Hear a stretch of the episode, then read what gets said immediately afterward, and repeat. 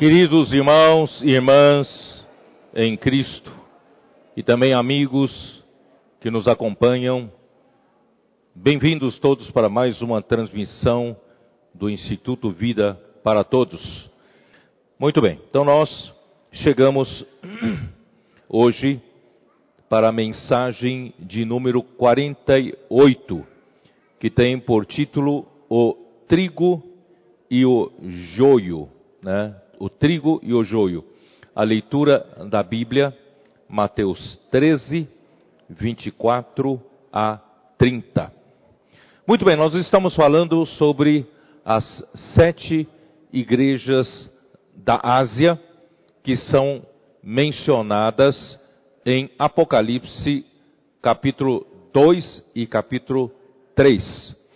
E a nossa intenção, vou repetir, não é de fazer meramente um estudo bíblico, mas de nós olharmos com olhares atentos para ver tudo que ocorreu de decadência, né, as armadilhas do maligno para atrasar a obra do Senhor, da edificação da igreja que aconteceu no final do primeiro século e assim por diante. Nós estamos vendo a respeito da igreja em Esmirna. A igreja em Esmirna é um período que se estende do final do primeiro século até o primeiro, a primeira metade do século IV. Tá? Então nós temos uns 300 anos da história né, que, da igreja que é abrangida pela igreja em Esmirna.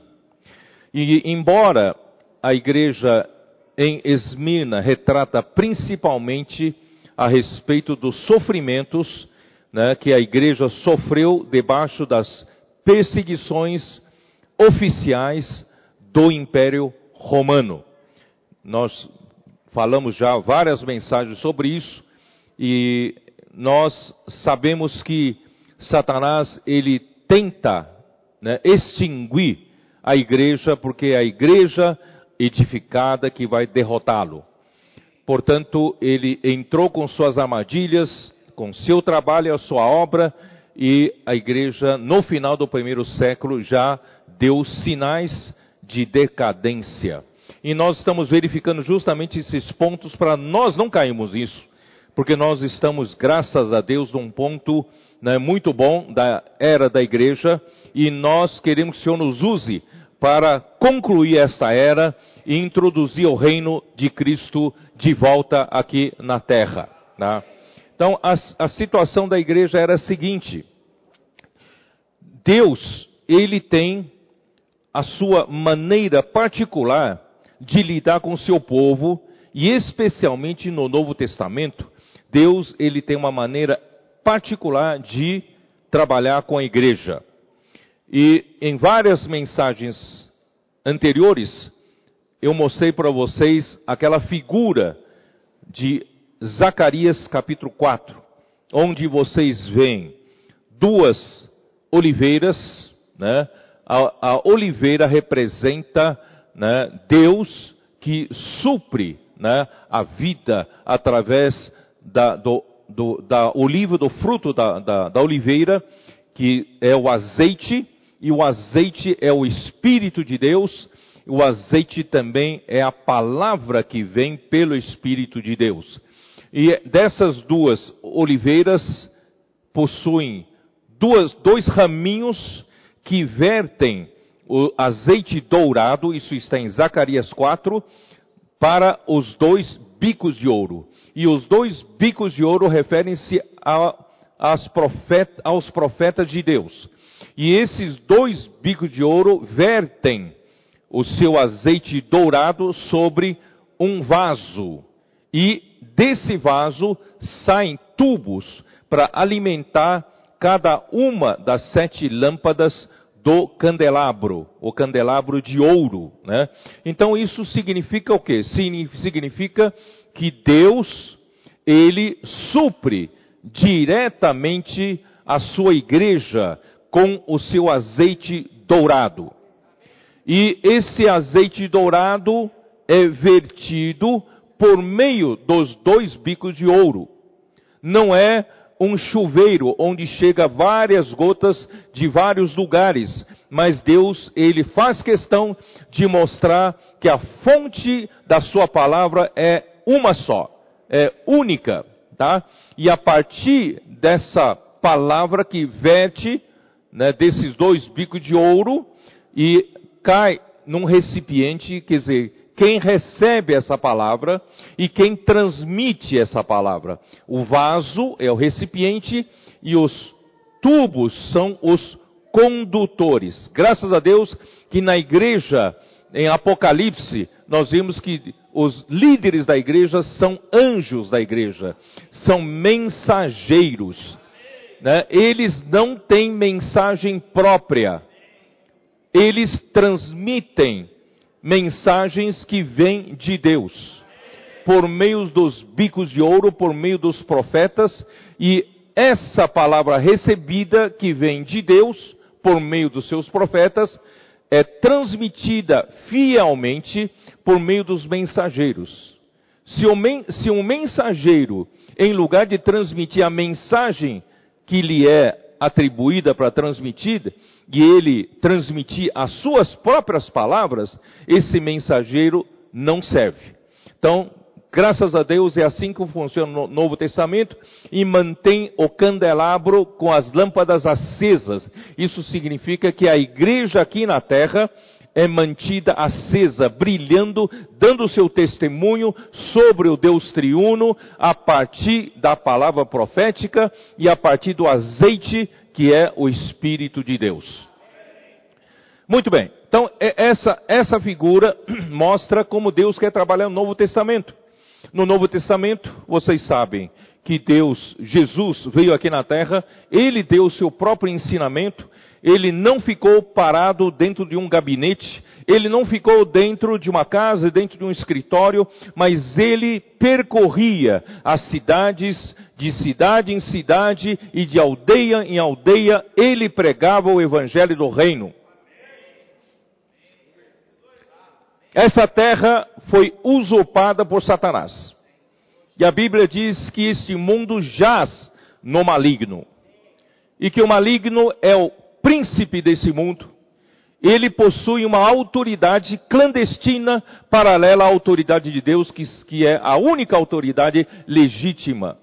E ele, essa autoridade na Bíblia é chamada de império das trevas, ou potestade das trevas e autoridade de Satanás. Ele tenta destruir o homem, porque ele sabe que o homem foi criado para reaver o reino de Deus aqui na terra e destroná-lo. Essa, esse reino clandestino. Então a igreja é para isso.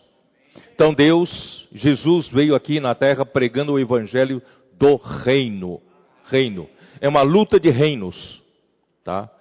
E graças a Deus, depois de três anos e pouco de do trabalho do nosso Senhor Jesus Cristo aqui na terra, pregando o Evangelho, curando, né? E percorrendo e escolhendo seus discípulos. E finalmente, a igreja é produzida, a igreja é gerada. Conforme nós dissemos que assim como Deus, quando criou a Eva, disse para, perdão, quando Deus criou Adão, disse para Adão que não era bom o homem estar só. Deus disse: Far-lhe-ei uma auxiliadora que lhe seja idônea. Isso quer dizer o quê? Deus mandou, enviou Cristo aqui na terra, é para obter a igreja. Então, Cristo, né, Adão adormeceu e do seu lado Deus retirou uma costela e edificou-a numa mulher houve um processo de edificação, um processo de construção. Deus não tirou do lado de Adão, num passe de mágica, formou uma mulher. Não. Essa mulher veio num processo de edificação a partir de algo retirado de Adão. E quando Adão acordou, disse: Esta afinal é carne da minha carne, osso dos meus ossos dos meus ossos e chamar-lhe-á varoa, porque do varão foi tirada. Portanto, irmãos, dessa mesma forma, é, isso é uma sombra do que Deus faria com Cristo.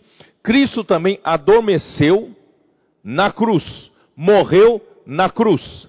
E do seu lado, quando um soldado lhe furou com uma lança, fluiu sangue e também fluiu água.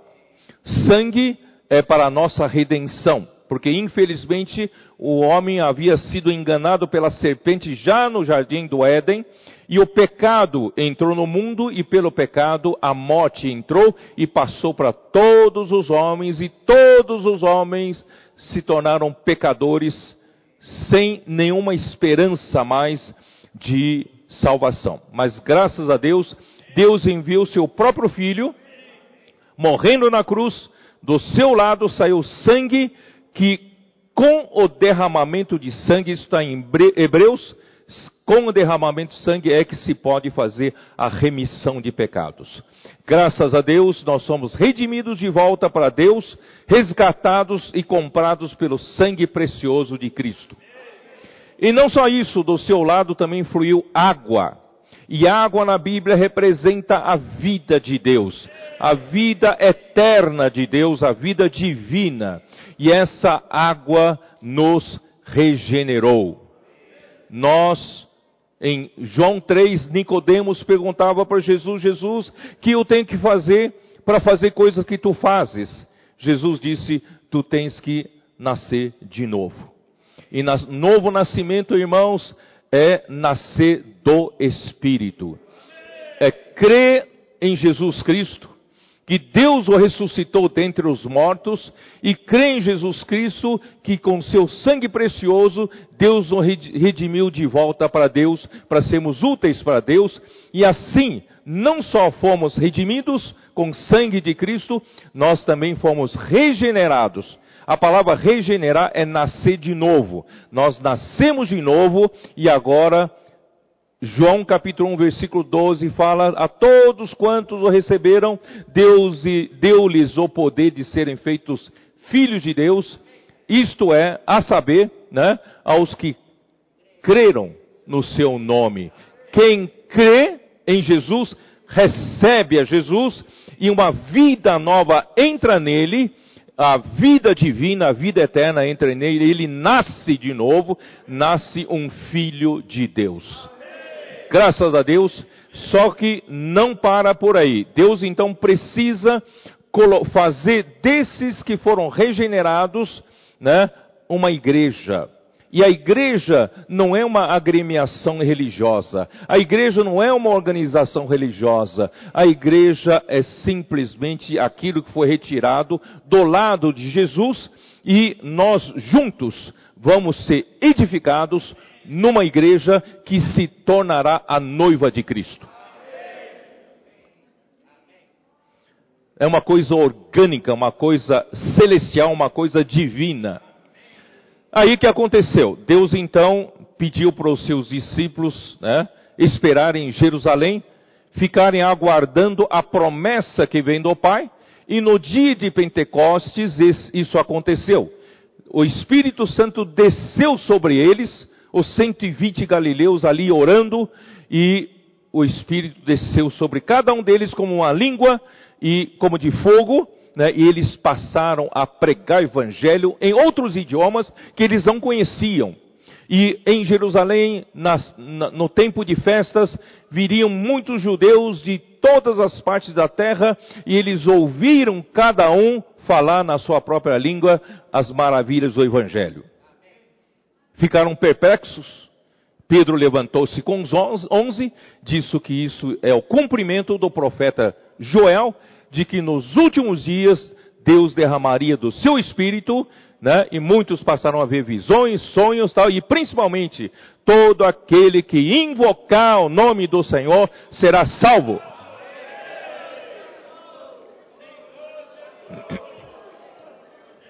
Naquele mesmo dia, todos aqueles os judeus que ouviram essa palavra e os prosélitos ouviram essa palavra queriam saber que devemos fazer para ser salvo, para sermos salvos? Pedro falou: arrependei-vos e sejam batizados. E o que aconteceu? Naquele mesmo dia, três mil homens, porque naquele tempo não se contavam mulheres e crianças. Então, três mil homens, imagina, tem mais, né? As mulheres, três mil homens foram batizados, né? Foram introduzidas para formar a igreja. Então, a igreja foi produzida no dia do, de Pentecostes, e a partir de então, como a, como a igreja dá sequência a essa edificação? Ela precisa, como eu mostrei para vocês a figura de Zacarias 4, precisa da palavra que vem de Deus. Precisa do azeite dourado. E de onde vinha o azeite dourado? Graças a Deus tinha os doze apóstolos. Os doze apóstolos eram liderados por Pedro. E Pedro, sempre que se levantava, Pedro sempre que fazia né, eh, a obra de, de, Deus, João acompanhava. Né? Mas ele levantava em nome dos doze. E esse, a palavra de Pedro, se tornou o ensinamento dos apóstolos. Então, essa era a única fonte da palavra que é capaz de edificar a igreja, que é capaz de fazer os membros da igreja crescerem, né? E a edificação ser feita, porque Jesus, ele prometeu edificar a sua igreja. Que isso está em Mateus 16, versículo 18. Ele disse: edificarei a minha igreja e as portas do inferno, as portas do Hades não prevalecerão contra ela. Então, essa igreja que acabara de surgir, no dia de Pentecostes precisa ser edificada. Nós estamos fazendo esse trabalho até hoje. E nós queremos, queremos crer que a partir de agora, falta pouco tempo. Logo, logo ela será totalmente edificada. Logo, logo ela será, será a igreja gloriosa, né? Que está em Efésios capítulo 5. Logo, logo ela, ela se tornará a noiva ataviada para casar-se com Cristo. Nas bodas do Cordeiro em Apocalipse 19. E aí, essa igreja edificada vai vencer todo, toda a autoridade das trevas, porque contra a igreja edificada, as portas do Hades não têm mais força. Então, quando a igreja se tornar uma igreja edificada, a noiva estará pronta, casar-se-á com Cristo e logo depois virá o exército que vai derrotar na última batalha, que é a batalha de Armagedon, anticristo e os seus exércitos, porá um fim a toda essa, essa era de usurpação de governo e restaurando o governo de Deus aqui na terra. É para nessa direção que nós estamos indo. É para isso que nós damos a nossa vida. Muito bem. Então aí, então, nesse primeiro tempo, a igreja era simples, só lendo de novo Atos capítulo 2. Como era, né? Atos capítulo 2, versículo 42. Eu acho muito importante isso, embora já falei no domingo passado, e perseveravam Toda vez que a Bíblia fala doutrina, você entende por ensinamento ou ensino, tá? E perseveravam no ensinamento, o ensino dos apóstolos e na comunhão, no partir do pão e nas orações. Então, quando as coisas na igreja funcionam como Deus projetou, como Deus determinou, prospera a igreja cresce, a igreja vai para frente, tá? Então, quando a igreja recebe adequadamente de uma única fonte de suprimento da palavra, que é o ensino dos apóstolos, principalmente o ensino que parte da boca de Pedro na época, certo? Então, o que que acontece? Versículo 43. Em cada alma havia temor.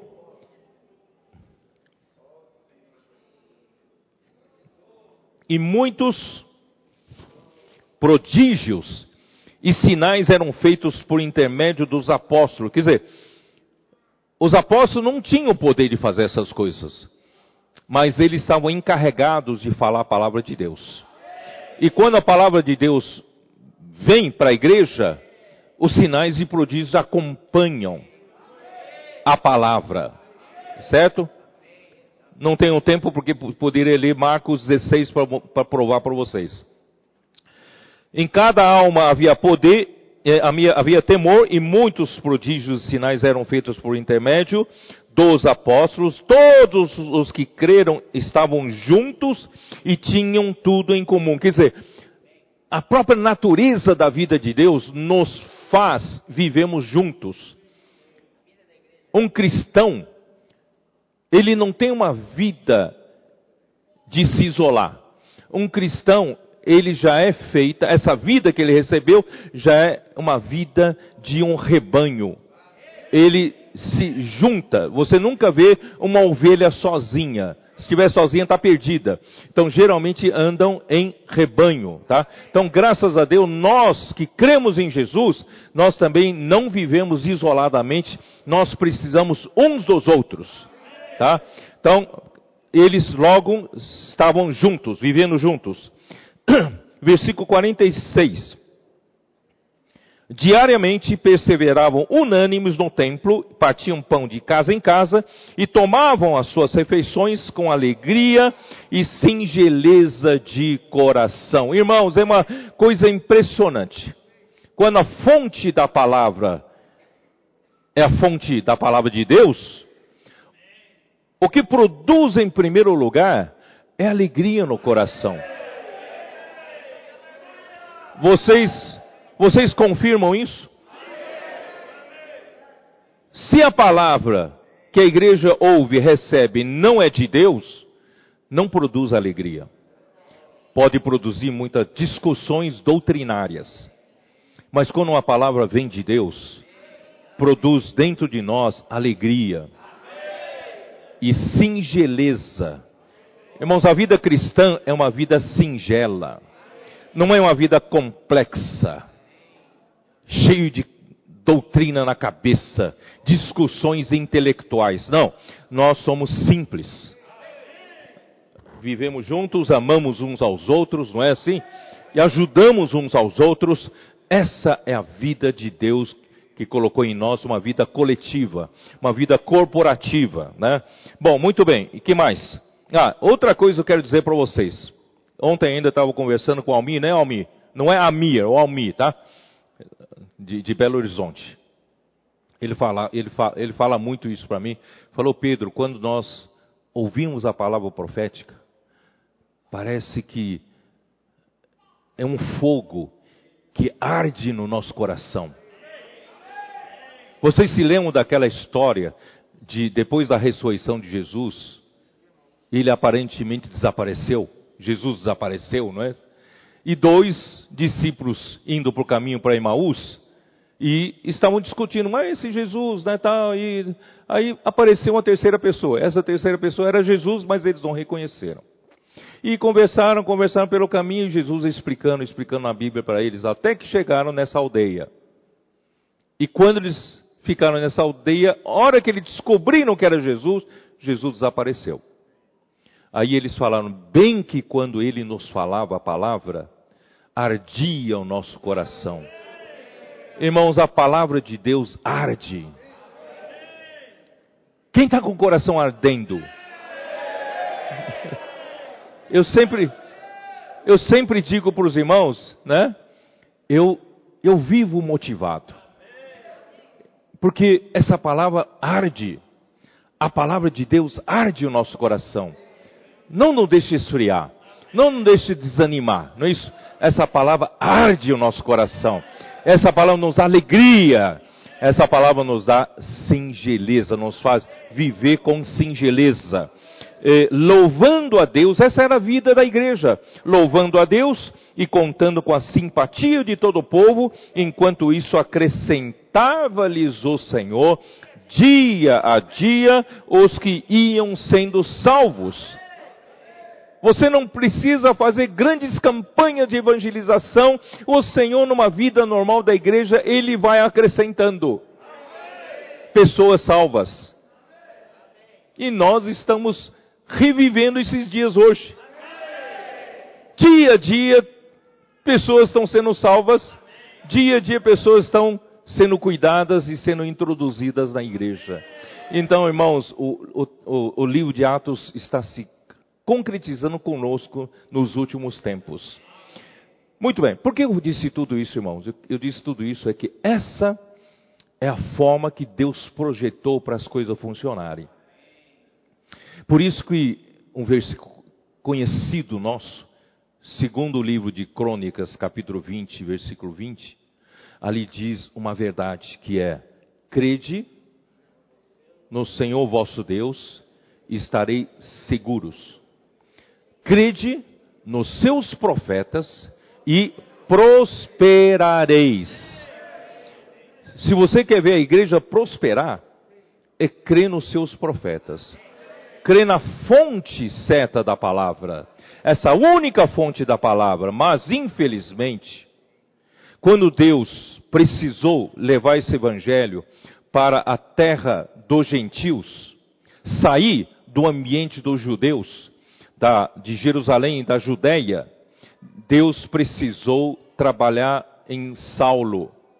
E Saulo, que era um jovem perseguidor da igreja, encontrou Jesus no caminho para Damasco, e ali, nessa grande luz, ele viu a Jesus, que o chamou para um ministério. E Jesus e Paulo, a partir de então, Deus preparou esse vaso para ser um vaso muito usado por Deus, primeiramente para lhe revelar os mistérios do plano de Deus, dos mistérios da economia de Deus no, do Novo Testamento. E ele foi o principal recebedor, receptor né, dessas grandiosas revelações. Tanto é que Deus colocou um espinho na carne dele para que não se ensorbebecesse. Não é isso? Então, graças ao apostolado de Paulo, é que nós temos, nós conhecemos o plano de Deus de uma forma completa. Completo. Então, graças a Deus, iniciou, a palavra iniciou com Pedro, juntamente com os onze, e continuou com Paulo. E Paulo, então, praticamente, irmãos, depois do dia que ele foi chamado, depois do dia que ele foi preparado, e a partir da igreja Antioquia, a qual ele foi chamado para servir, e Deus o mandou para a obra, a obra do Espírito Santo. Portanto, irmãos, hoje, Jesus não está aqui fisicamente conosco. Jesus está sentado à direita da majestade, à direita de Deus. Mas o Pai enviou o Espírito. A partir do dia de Pentecostes que derramou o Espírito Santo, e o Espírito hoje é o administrador juntamente com a igreja. Ele administra usando a igreja. Por isso a igreja precisa cooperar com o Espírito. E hoje, irmãos, tudo que nós fazemos re, prospera, é realizado por meio da ação do Espírito, porque nós não temos, não somos nada. O homem não consegue fazer nada. Por isso o Senhor Jesus diz: sem mim nada podeis fazer. Então, graças a Deus pela ação do Espírito. Então, Paulo foi chamado, juntamente com Barnabé, naquela primeira viagem, e vocês sabem que a partir daí, irmão, não parou mais. Paulo viveu uma vida de abnegação total, ele não viveu mais para si, ele sofreu para pregar esse evangelho, sofreu perseguição dos judeus, ele sofreu né, perseguição até dos gregos, e ele né, passou poucas e boas, passou por naufrágios, passou por açoites, passou por. Ele foi apedrejado, tido como morto, né? Então, Paulo, ele sofreu em prol da igreja. Irmãos, por isso, na igreja, um que serve na igreja, os presbíteros, precisam ter isso em mente. Se você quer ser um que pastoreia o rebanho de Deus, você não pense em você assentado num trono mandando em todo mundo. Você precisa aprender com Jesus e aprender com o apóstolo Paulo de sofrer pelo, pelos, pelo rebanho, sofrer pelas ovelhas. Nossa, a nossa, nosso destino hoje aqui na terra, irmãos, servindo ao Senhor, servindo a igreja, é de sofrimento, é de perseverança. Não busque fama para si hoje, não busque vantagens financeiras ou vantagens de obter um holofote, né? Glória dos homens, isso nada vale. Porque o Senhor hoje precisa de mártires, os verdadeiros mártires, que não considera a sua própria vida preciosa para si, mas sejam servos de Deus, escravos de Cristo, para que a igreja seja edificada. Bom, só que que aconteceu? Enquanto Paulo ministrava a palavra rica que Deus lhe deu, a igreja prosperava. E Satanás sabia que essa era a forma que Deus desenhou, projetou para a igreja crescer e ser edificada. Então ele logo usou os judeus que creram, judeus crentes, só que alguns eram da seita dos fariseus, um conceito do judaísmo muito forte ainda na cabeça, eles não concordaram com Paulo, dizendo-lhe que, dizendo para as igrejas dos gentios que não era suficiente crer em Jesus para ser salvo, era necessário circuncidarem e era necessário guardar a lei de Moisés para que pudessem ser salvos.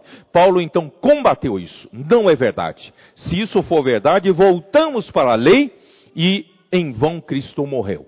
Então, graças a Deus, começou essa batalha daí para frente. Então, Paulo não só sofreu né, uh, dos do judeus que não concordavam com, com, com, com a fé, mas também dos próprios judeus que creram, né, que queriam introduzir a circuncisão e a lei de Moisés.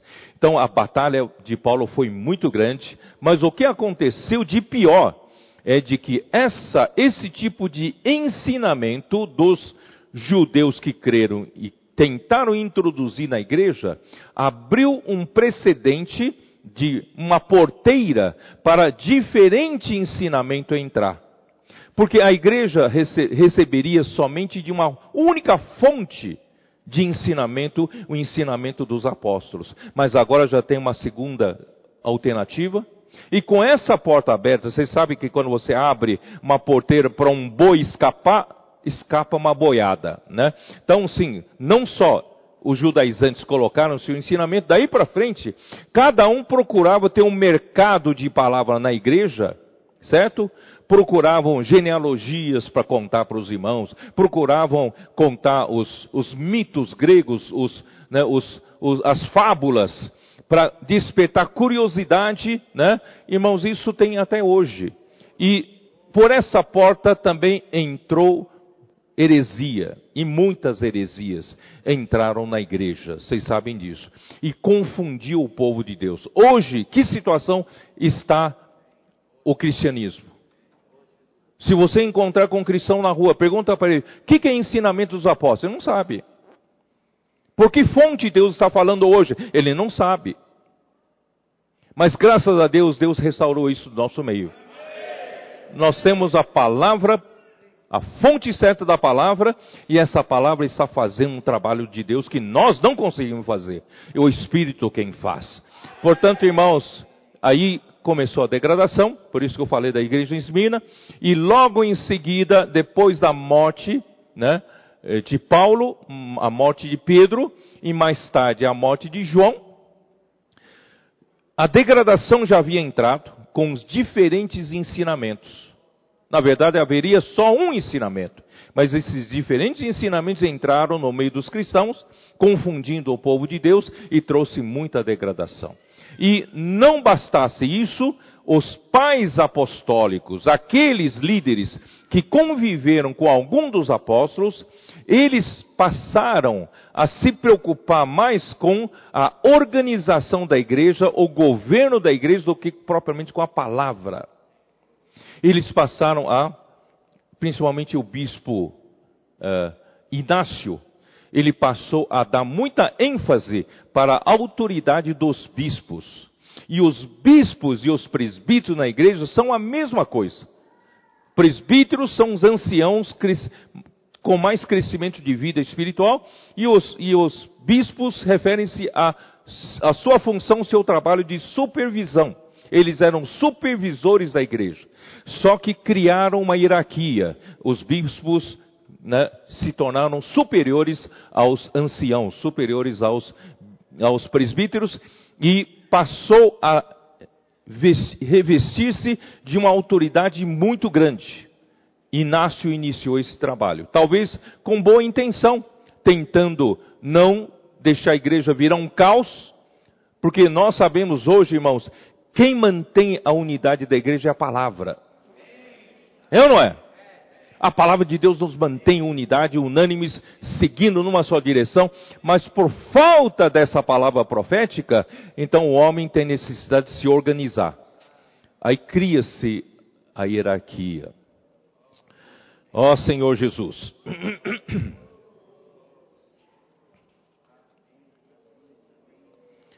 Eu invertei um pouco a minha sinopse. Eu comecei a sinopse com Mateus 13. Mas eu vou explicar um pouquinho para vocês como surgiu o surgimento sutil do clericalismo. Na igreja não tinha essa diferença entre o clero e os leigos. Mas com a nomeação dos bispos e dando autoridade especial para os bispos poderem governar a igreja, as igrejas, introduziu-se a hierarquia na igreja. Tá? Então, o ensinamento de Inácio no século II, afirmando que um bispo está acima de um presbítero, deu início à hierarquia de bispos, arcebispos, cardeais e o Papa. E quem iniciou, quem deu a, a, a, o, o, start foi o bispo né, uh, Inácio. André Miller, no seu livro A História da Igreja, fala assim: o amor por cargos e pela preeminência na igreja se manifestou muito cedo e foram acrescentadas várias observâncias que não passavam de invenções de líderes. Irmãos, começam a introduzir coisas estranhas, porque não tem mais a palavra pura de Deus chegando, tá? O poder, os títulos e autoridade sempre exercem um grande fascínio sobre a fútil natureza humana também é uma afirmação de Andrew Miller. Quer dizer, o homem, o homem, a natureza humana, gosta de poder. É ou não é? A natureza humana gosta de títulos. Né? E a natureza humana gosta de autoridade. E com esse fascínio que o homem tem sobre isso, Satanás então acena para aqueles que gostam disso e danificam a igreja. Então vou explicar sobre a palavra Nicolaitas. Apocalipse 2, dá uma olhada. Apocalipse 2. Apocalipse 2, versículo 6.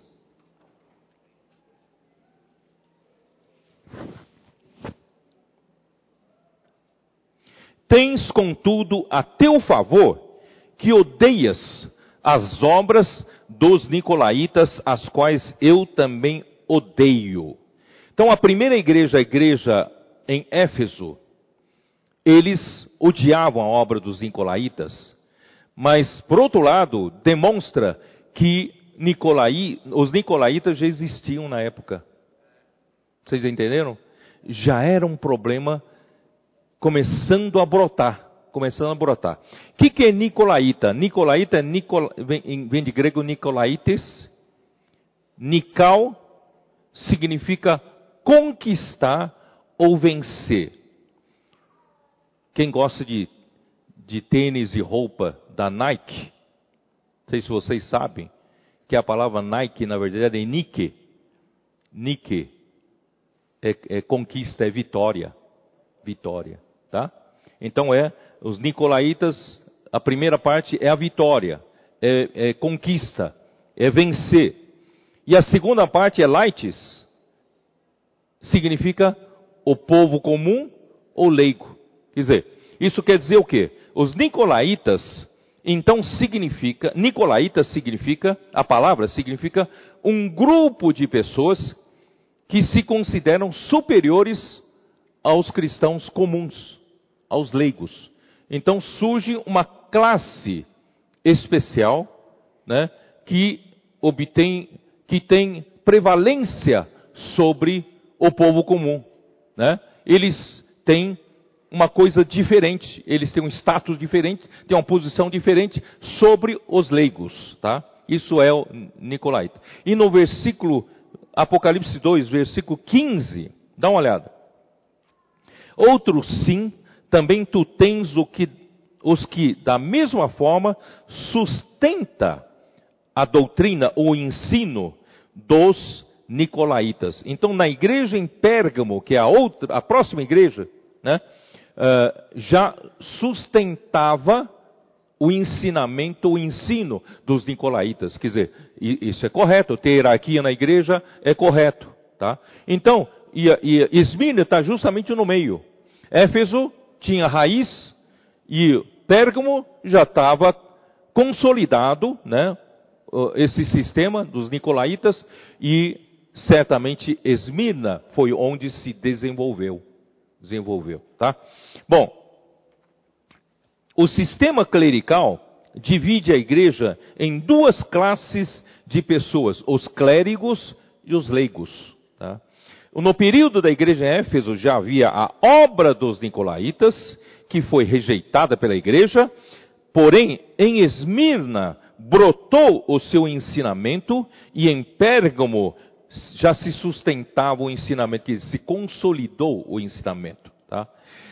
Quando e e como o sistema clerical conquistou um espaço tão sólido na igreja, isso eu vou comentar aqui segundo André Miller, tá? Eu não tenho autoridade para falar sobre isso, ele conhece, ele escreveu o seguinte: o sistema clerical, como, como se constituiu, quando se constituiu na igreja? A constituição e caráter da igreja foram totalmente mudados pela introdução do sistema clerical, quer dizer, mexeu na constituição e mexeu no caráter da igreja. O seu crescimento e organização foram graduais. Essas coisas não acontecem de uma vez. Essas coisas vêm sutilmente sendo semeadas, né? pouco a pouco e acontecem gradualmente. Usando argumentos do Antigo Testamento, o sistema de governo na igreja passou a espelhar o judaísmo. O clericalismo, na verdade, espelha o judaísmo, que tem a classe de sacerdotes e o povo comum. Tá? A distinção entre os sacerdotes e o povo. A distinção entre bispos e presbíteros, entre a ministração clerical e o sacerdócio comum de todos os crentes, e a multiplicação de templos vieram como consequências e se proliferaram com rapidez na época da igreja Esmirna. Contudo, por mais que seja difícil traçar a invasão do clericalismo, o seu modelo era a sinagoga. O clericalismo se originou do judaísmo. Eu estou falando tudo isso, por, por que eu estou lendo? Porque isso tudo são afirmações do André Miller, tá? Quem, o historiador. Aí então vem o título de pontífice. O que, que é pontífice? Pontífice era um termo, um título na antiguidade romana dado para um membro principal do colégio de sacerdotes. Claro que esses sacerdotes não eram sacerdotes cristãos, eram sacerdotes pagãos. Dentro dos sacerdotes pagãos, né, havia um colégio de sacerdotes e o principal era chamado de pontífice, esse era o termo. Então, o cristianismo adotou esse termo na igreja. O, a ordenação episcopal aumentou ainda mais a separação entre clérigos e leigos. o bispo gradualmente assumiu o título de pontífice, um chefe religioso que tem autoridade máxima dentro de sua jurisdição. Vocês veem, as coisas vão deteriorando pouco a pouco, né? Os presbíteros e, por fim, os diáconos se tornaram uma classe sagrada, assim como os bispos. Quer dizer, agora os bispos carregaram presbíteros e diáconos para o clero. Vocês entenderam? Para o clero. E o restante são leigos. Tá? Então, a palavra de Deus perdeu o significado. E a fé passou a se basear nas opiniões humanas. Irmãos, assim foi daí para frente, porque perdeu-se a palavra profética. O maravilhoso Senhor Jesus, como sumo sacerdote, que eu li no livro de Hebreus, lembra?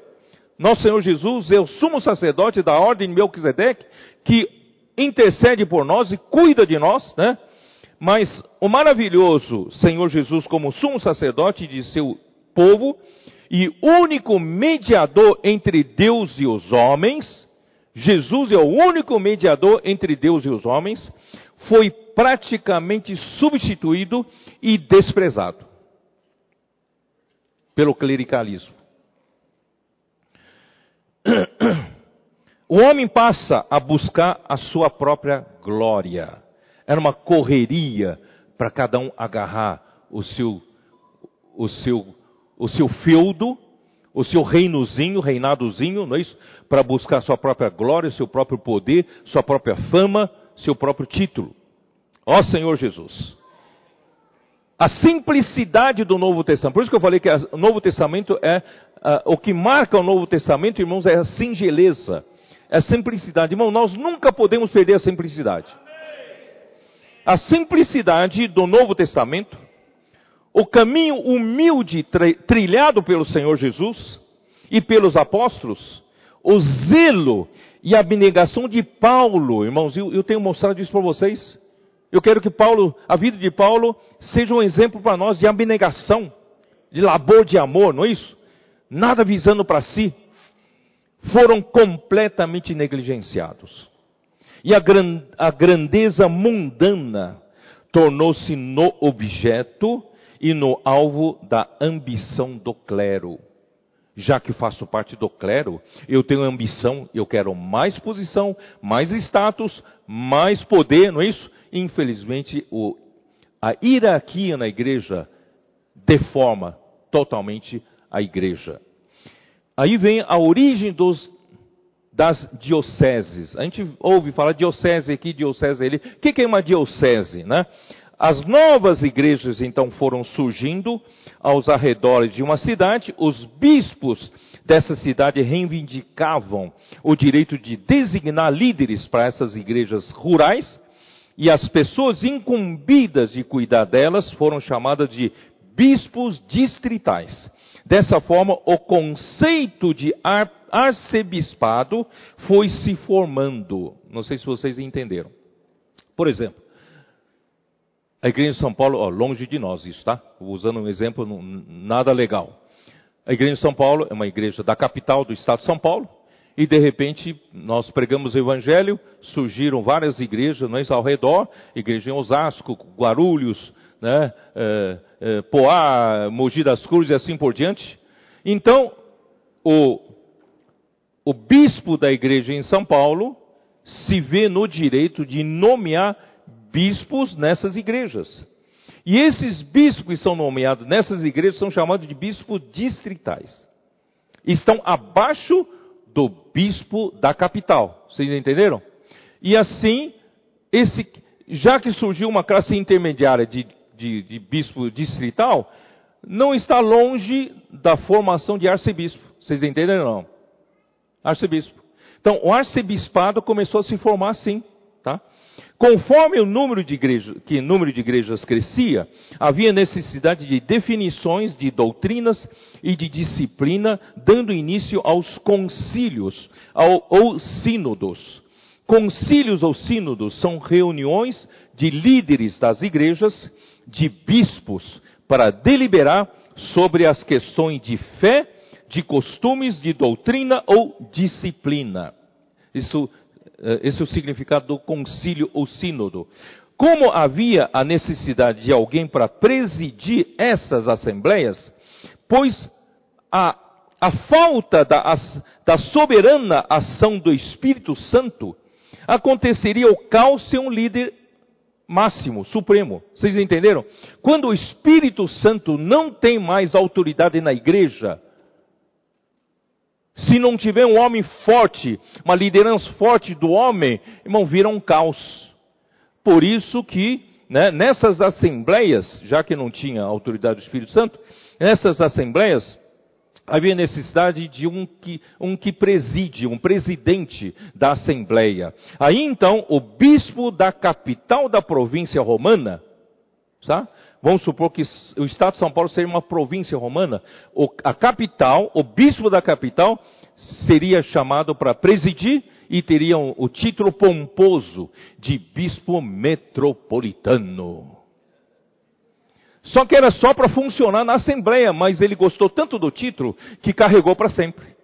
Vocês entenderam? Como o homem gosta de título, o homem gosta de poder, né?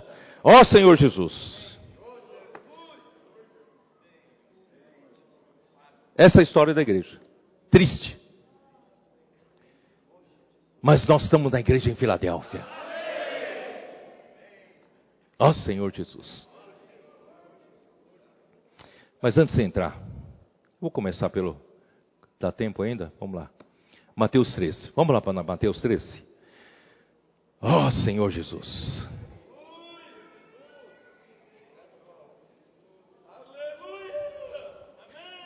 Deus está revelando todas essas coisas, irmãos, para a gente não cair nos mesmos erros. Vamos conservar nossa simplicidade, nossa singeleza na igreja pureza de coração. Não servimos para receber glória dos homens. Não servimos a Deus para ganhar algum título. Nós amamos ao Senhor, servimos ao Senhor, servimos a igreja por amor. Senhor Jesus. Mateus 13. Mateus 13 tem sete parábolas. O meu dong foi ousado em afirmar que as sete parábolas de Mateus 13 correspondem à situação e à condição das sete igrejas de Apocalipse 2 e 3. Vocês se lembram? Mondog falou muito sobre isso. Então, o início da igreja, a igreja em Éfeso, o início da igreja primitiva, irmãos, corresponde à igreja, a, a primeira parábola, a do semeador. Então, a igreja nada mais é do que um lugar onde Deus tem liberdade para começar a semear.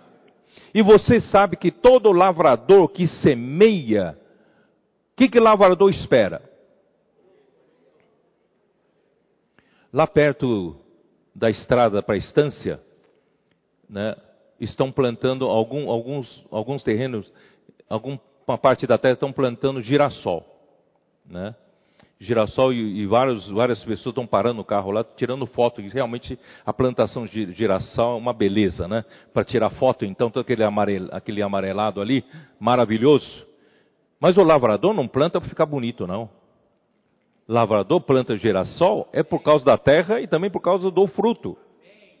Então, quando Jesus, quando Jesus veio aqui na terra, esse, o semeador que é Jesus, né? Vamos lá. Naquele mesmo dia, versículo 1: Saindo Jesus de casa, assentou-se à beira-mar, e esse saindo de casa pode significar, né, que Jesus então foi rejeitado pelos judeus, agora ele se virou totalmente para produzir a igreja, tá? E grandes multidões se reuniram perto dele, de modo que entrou num barco, e a igreja é um barco. A igreja vive nas águas do mundo. O, o mar é o mundo e a igreja é o barco. A água do mar não entra dentro do barco, mas o barco está no mundo. Mas o mundo não está dentro da igreja. Vocês entenderam? Não deveria estar, tá? Mas infelizmente com a degradação entrou. Mas o barco está no mundo para salvar as pessoas do mundo. para que as pessoas do mundo não se afoguem no mar do mundo, mas sejam salvos pelo barco, como o, a arca de Noé. Né? Então, isso Jesus falou num barco, tá? E muitas coisas lhe falou por parábolas e dizia: Eis o semeador saiu a semear. E ao semear, uma parte caiu à beira do caminho, e vindo as aves a comeram, outra parte caiu em solo rochoso, onde a terra era pouca, e logo nasceu, visto não, não ser profunda a terra. Saindo, porém, o sol a queimou, e porque não tinha raiz, secou-se, outra caiu entre os espinhos, e os espinhos cresceram e sufocaram. Outra, enfim, caiu em boa terra, e deu fruto a cem, a sessenta e a trinta por um. Quem tem ouvidos para ouvir, ouça. Irmãos, isso, é, esse versículo é muito semelhante ao final de cada igreja de Apocalipse 2 e 3. Quem tem ouvidos para ouvir o que o Espírito diz às igrejas, não é isso? É, ouça o que o Espírito diz às igrejas. Então, irmãos, a questão é da palavra, a semente é a palavra, aqui ó, versículo, versículo 19. A todos os que ouvem a palavra do reino. Então, a semente é a palavra do reino. Deus mandou Jesus vir aqui na terra. Ele foi o primeiro profeta de Deus para falar a palavra de Deus e semear nessa terra a semente do reino, para nascer o reino de Deus aqui na terra. É isso que Deus espera produzir. Então a igreja está aqui na terra, irmãos, é para semear a palavra do reino. Quem são os comportores que estão aqui? Aqui tem um grupo de comportores aqui, ó. Todos os dias eles saem para semear a palavra do reino. É ou não é? E Deus quer, Deus espera o quê? Deus espera apenas que girassol bonito? Deus quer fruto. E o fruto final, irmãos, é o reino de Deus. O fruto final é a igreja edificada. Mas para a igreja ser edificada precisa de material de construção, precisa de material de edificação. E temos que buscar na rua. Temos que buscar nas cidades, nas aldeias. Então temos que aprender com Jesus, que percorria cidade de cidade em cidade, aldeia em aldeia. Graças a Deus, irmãos, nós estamos aprendendo a fazer isso. Os comportores estão na rua, estão nas ruas. O Avança Jovem, jovens estão nas ruas. Aleluia. Expo Livro também está. Pelo menos do sul está funcionando, né? E do sudeste está lá na estância quase, quase que prontinho já para funcionar. É só alguma prefeitura abrir, né? Nós vamos começar a trabalhar. E os irmãos das igrejas também não conseguem mais se, se conter, também querem pregar evangelho, querem sair, querem semear, né? A semente do reino. Por isso, irmãos, mas é muito importante como ouvir essa palavra. Tudo depende do seu coração, tá? Aqui no versículo, vamos lá. Aí vem a explicação, né? A explicação. Então se aproximaram os discípulos, versículo 10. Então se aproximaram os discípulos e lhes, lhe perguntaram: Por que lhes falas por parábolas? Jesus, por que não fala diretamente para todo mundo entender? Por que você conta em parábolas? Ao que respondeu: Porque a vós outros é dado a conhecer os mistérios do reino dos céus, mas àqueles não lhes é isso concedido. Pois ao que tem se lhe dará e terá em abundância, mas o que não tem, até o que tem lhe será tirado. Por isso lhes falo por parábolas, porque vendo não veem, ouvindo não ouvem, nem entendem. Irmãos, aqui tem os discípulos e os outros? Você quer fazer parte dos discípulos ou dos outros? Você quer fazer parte daquele que ouve e não entende? E Deus vai tirar até o que tem. Ou você quer fazer parte daquele que ouve e entende? Sabe qual a condição de você ser aquele que ouve e entende? Um coração esvaziado. Bem-aventurados os pobres de espírito. Bem-aventurados os humildes de espírito. Se você é arrogante, você acha que sabe tudo, você quer discutir doutrina, você quer. Irmão, você certamente é aquele que não entende nada do mistério do reino dos céus.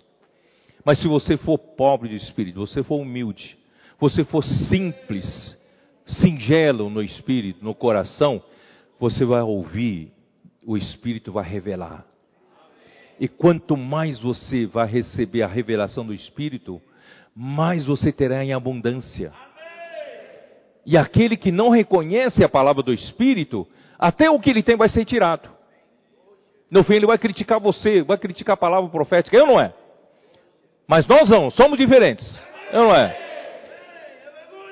De sorte que nele se cumpre a profecia de Isaías: ouvireis com os ouvidos e nenhum modo entendereis, vereis com os olhos e de nenhum modo percebereis, porque o coração deste povo está endurecido. Irmãos, é problema do coração. O solo onde recebe a semente para frutificar é o coração. Tudo depende do coração. Né? O coração deste povo está endurecido, de mau grado ouviram com os ouvidos e fecharam os olhos, para não suceder que vejam com os olhos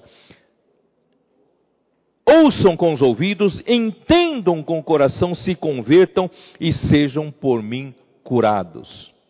Bem-aventurado, porém, os vossos olhos, porque veem, os vossos ouvidos, porque ouvem.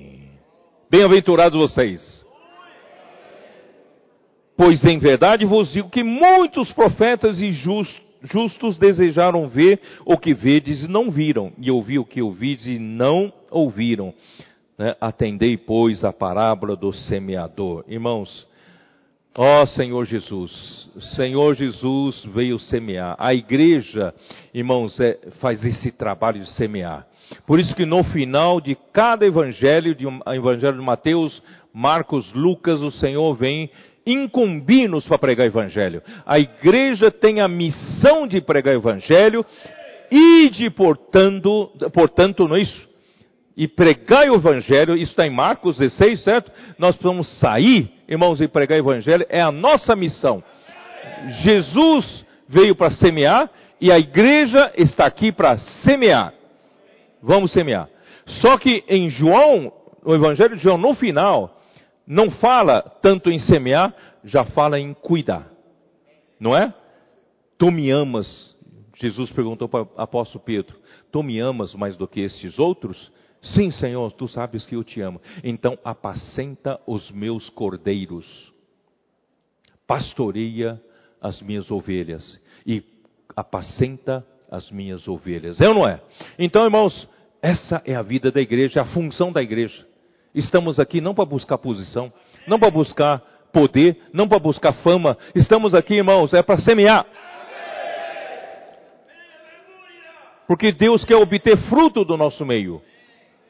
O fruto é o reino dele crescendo, é a igreja sendo edificada, pessoas entrando como materiais para edificação, é ou não é? E pessoas servindo a Deus, a inclusão de muitas pessoas para servir a Deus. Ó oh, Senhor Jesus. Bom, eu não tenho muito tempo, né? Eu tenho que entrar na segunda, tenho que entrar na segunda parábola, né?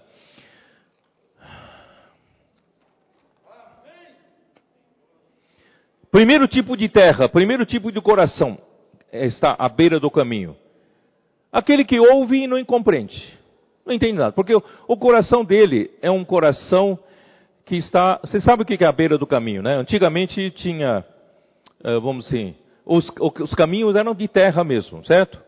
Então, você sabe que sempre né, o, o, a distância mais curta, curta entre dois pontos é uma reta, né?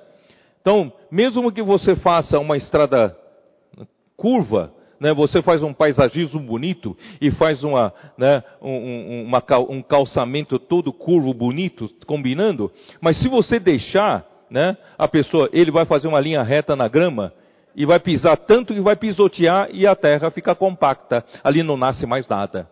Não é isso? Então esse é o, esse é à beira do caminho, o, o solo à beira do caminho. É um coração, irmãos, tem muito tráfego mundano. Até coisas legítimas. Todo dia na cabeça dele é negócio, é dinheiro, é, né, ou o negócio dele é, é, é cultura, é, diversão, seja o que for. Todo dia é muito tráfico. Então não tem lugar para receber a palavra, a semente. Quando a semente entra, fica em cima do solo compacto e não consegue entrar. Recebe a palavra e não entende, logo vem o maligno, como uma ave, vem e retira o que lhe foi semeado. E em segundo lugar, né, é o solo rochoso, solo que tem rocha, pedras. Ouve aquele, que, aquele tipo de coração que ouve a palavra e recebe logo com alegria. Oxa, que palavra boa! Mas não tem raiz, não tem muita raiz, não tem. É, e, e, então essa essa é, essa planta nasce de pouca duração. Né, quando chega a angústia ou perseguição por causa da palavra, um pouquinho de perseguição, um pouquinho de sofrimento, ele já desiste. Né? E uh, uh, por causa da palavra, logo se escandaliza. E no terceiro tipo de, de terra, de coração, é entre os espinhos. Ouve a palavra, porém os cuidados do mundo e a fascinação das riquezas sufocam a palavra e torna essa, esse coração infrutífero. Aleluia, que tem um quarto tipo de solo. O quarto tipo de solo, né, vocês leram, né, está no versículo, versículo 23. Mas, o que foi semeado, em boa terra é o que ouve a palavra e a compreende. Este frutifica e produz a cem, a sessenta e a trinta por um.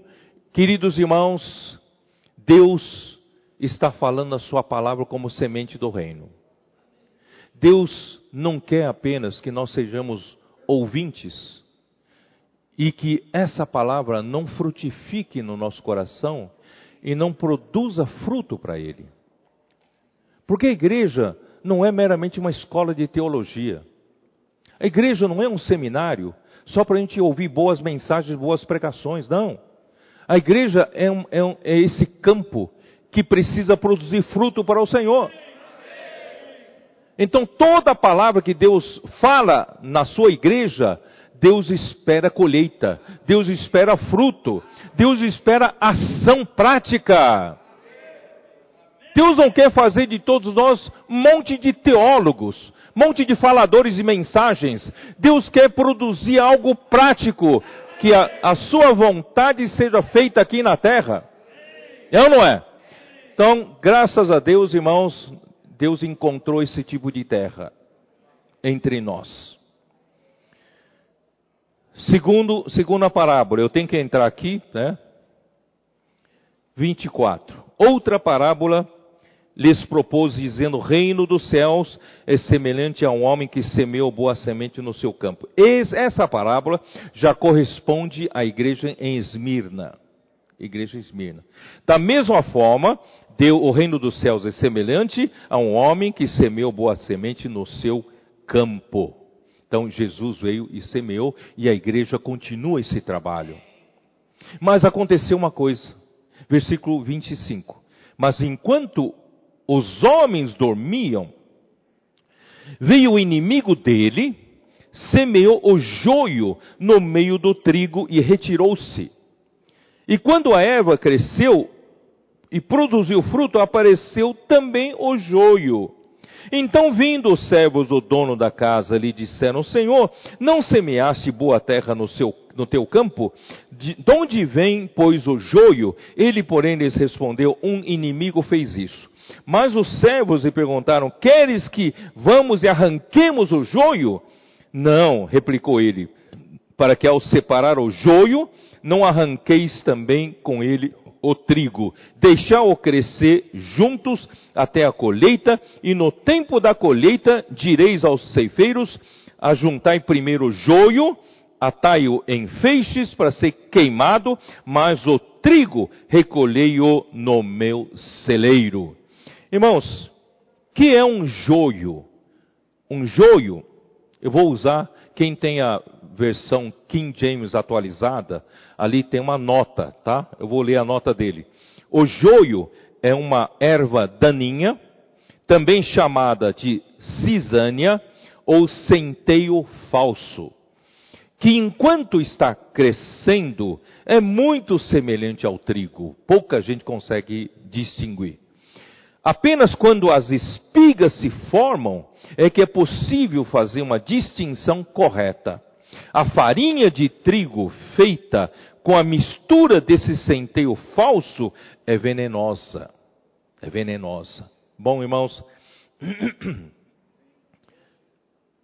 o joio é muito semelhante ao trigo. Você não consegue distinguir, você não sabe quem é joio e quem é trigo. Só que na hora de dar fruto, o, o trigo, primeiro a cor do, do, do fruto do trigo é dourado. Já nos indica a natureza de Deus. É dourado. Mas os, o trigo, quando dá fruto, arqueia. Abaixa assim, não é isso? E o joio, quando dá fruto, é de cor negra e fica ereto. Então, quanto mais a vida cristã amadurece, mais humilde um cristão se torna e dá fruto para Deus. Quanto mais um joio cresce, ele é mais orgulhoso, ele é mais soberbo de si, só que produz veneno, não dá para comer. Tanto é que na antiga Roma havia uns sabotadores para sabotar o campo de trigo alheio, para que para danificar o campo alheio, para ele poder ganhar ter mais lucro. Ele planta o trigo e ele vai de noite e planta joio no, na terra alheia. Aí depois ele não consegue vender. Vocês entenderam? Então, o Império Romano fez uma lei que é proibido plantar joio no campo alheio. Na verdade, deveria ser proibido plantar qualquer coisa no campo alheio, né? então, o joio é realmente uma erva nociva. A lei romana proibia a semeadura de joio em campo alheio, que é sabotagem, o que sugere que a história de Jesus fosse realista. Os sistemas de raízes do trigo e do joio ficam entrelaçados durante o amadurecimento da safra e fica difícil arrancar o joio sem danificar o trigo. Isso também está na nota de King James atualizada. Quem quiser pode ler lá. Então, a interpretação do joio mais corrente é de que o joio representa os falsos cristãos, os falsos crentes, e o trigo, os verdadeiros cristãos. Isso aqui nós aprendemos, não é isso? Um é falso, outro é verdadeiro. Mas irmãos, eu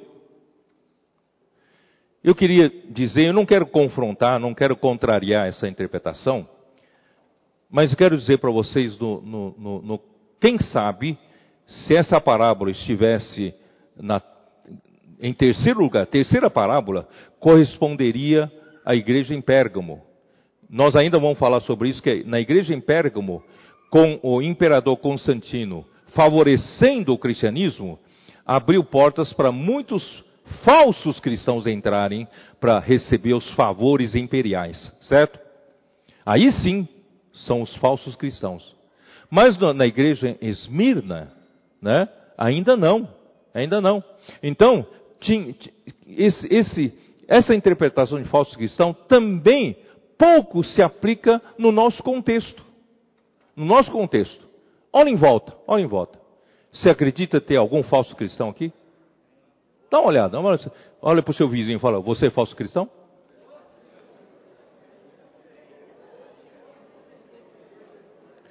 Eu acho muito difícil, não é?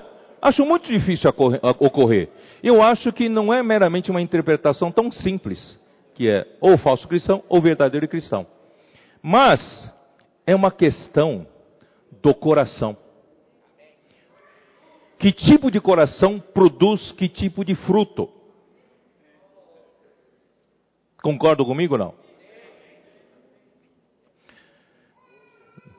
Na segunda carta, Paulo ao Timóteo, ele menciona capítulo 2, versículo 20, que numa grande casa, né? Não, vamos, vamos primeiro 1 Timóteo, vamos lá. 1 Timóteo 3,15, dá uma olhada. 1 Timóteo 3,15. O que que Paulo fala da igreja? A igreja, como ele vê de uma forma ideal. Tá? 1 Timóteo 3,15. Para que, se eu tardar, fique ciente de como se deve proceder na casa de Deus, que é a igreja do Deus vivo, coluna e baluarte da verdade. Então, irmãos, a igreja aqui na terra é a casa de Deus, é a igreja do Deus vivo, que é a coluna e a base da própria verdade que é Deus. Só Deus é verdadeiro. Não é isso? E a igreja sustenta essa realidade e vive essa realidade. Né? Mas quando chega em 2 Timóteo, capítulo 2, versículo 20, Paulo já estava meio desanimado. Essa igreja, de uma forma ideal que ele apresentou em 1 Timóteo 3,15, houve intrusos. Aqui, ó. 2,20. Ora, numa grande casa, não há somente utensílios, utensílio que se pode entender por vasos, tá? Não há somente utensílios de ouro e de prata, há também de madeira e de barro, alguns para honra e outros para desonra. Só que se você interpretar como os vasos para honra são os verdadeiros cristãos e os para desonras os falsos cristãos, então não precisaria do versículo 21.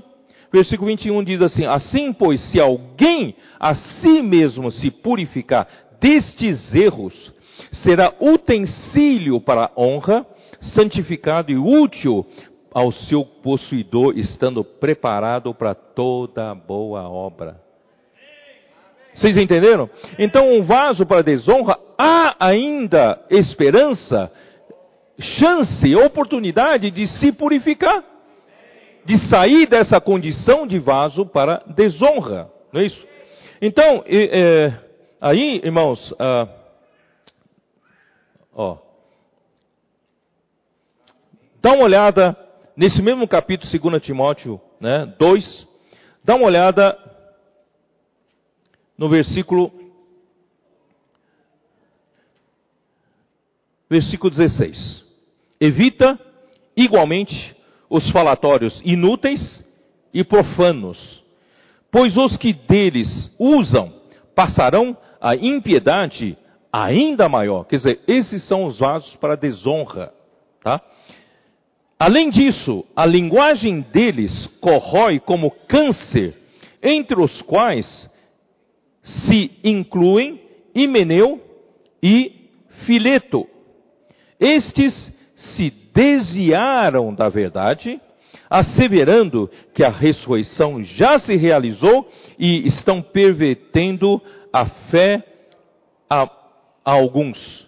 Irmãos, Himeneu e Fileto, se você aqui classificar como vaso para desonra, como falsos cristãos, mas como eles se desviaram da verdade, se alguém se desvia da verdade, porque estava na verdade. Então, eles, embora hoje estão ensinando coisas horríveis, como câncer corrói entre os cristãos da época, não é isso? Dizendo que não, não, há, não, haverá mais ressurreição. A ressurreição já aconteceu e acabou. Isso é uma, um erro tremendo no ensinamento. Mas eles estavam na verdade antes. Se desviaram. Portanto, irmão, é difícil você classificar. O joio é falso cristão e o trigo é cristão verdadeiro. Mesmo entre os cristãos verdadeiros, irmãos, há muitos que causam problemas. E causaram problema entre nós. Não é isso? Vocês sabem disso. Então, então o, o objetivo disso, irmãos, aqui que eu falar, para a gente lidar com o nosso coração. Vamos cuidar do coração. Né? Uh, em 1 Coríntios 3, versículo 11. Porque ninguém pode lançar outro fundamento além do que foi posto, o qual é Jesus Cristo. Contudo, se o que alguém edifica sobre o fundamento é ouro, prata, pedras preciosas. Aqui, esses três elementos representam o Deus triuno. Né? O Pai tem a natureza de ouro, o Filho, né? ele é a prata para a redenção do homem, e as pedras preciosas é a obra transformadora do Espírito Santo. E ou madeira, feno e palha representam a obra humana, o trabalho da natureza humana caída, tá? Então, aqui diz: manifesta se tornará a obra de cada um, pois o dia a demonstrará, porque está sendo revelada pelo fogo, e qual seja a obra de cada um, o próprio fogo o provará. Então aqui, a obra aqui, irmãos, é fruto. É fruto. Então, depende do seu, que tipo de coração você tem, você vai estar edificando a igreja com, tipo, com material certo ou errado. Se você edificar com material errado, né, o fogo vai provar e vai queimar. Por isso, ninguém se engane aqui não. Pode ser que você faça uma grande obra, mas essa grande obra é só feno, só palha, só madeira. Quando passa fogo não sobra nada.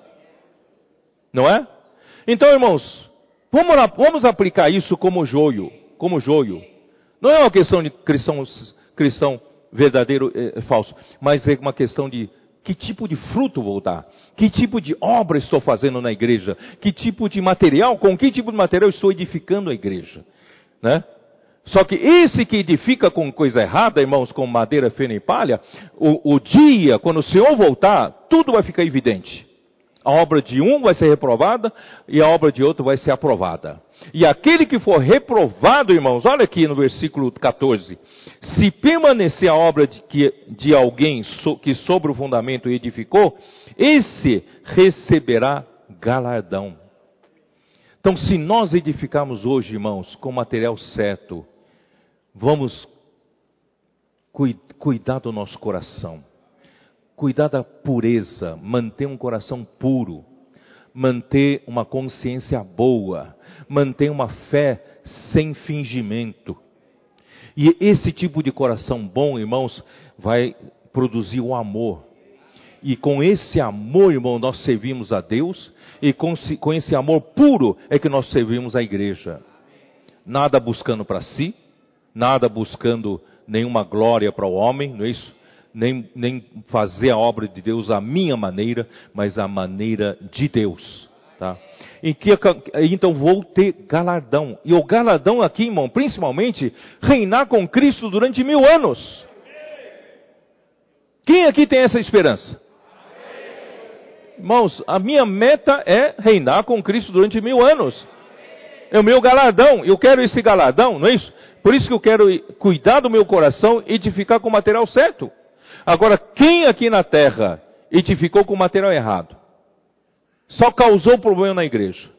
Fez uma obra paralela, mas não produziu nada que restasse pela prova do fogo. O que, que vai acontecer? Versículo 15: Se a obra de alguém se queimar, sofrerá ele dano.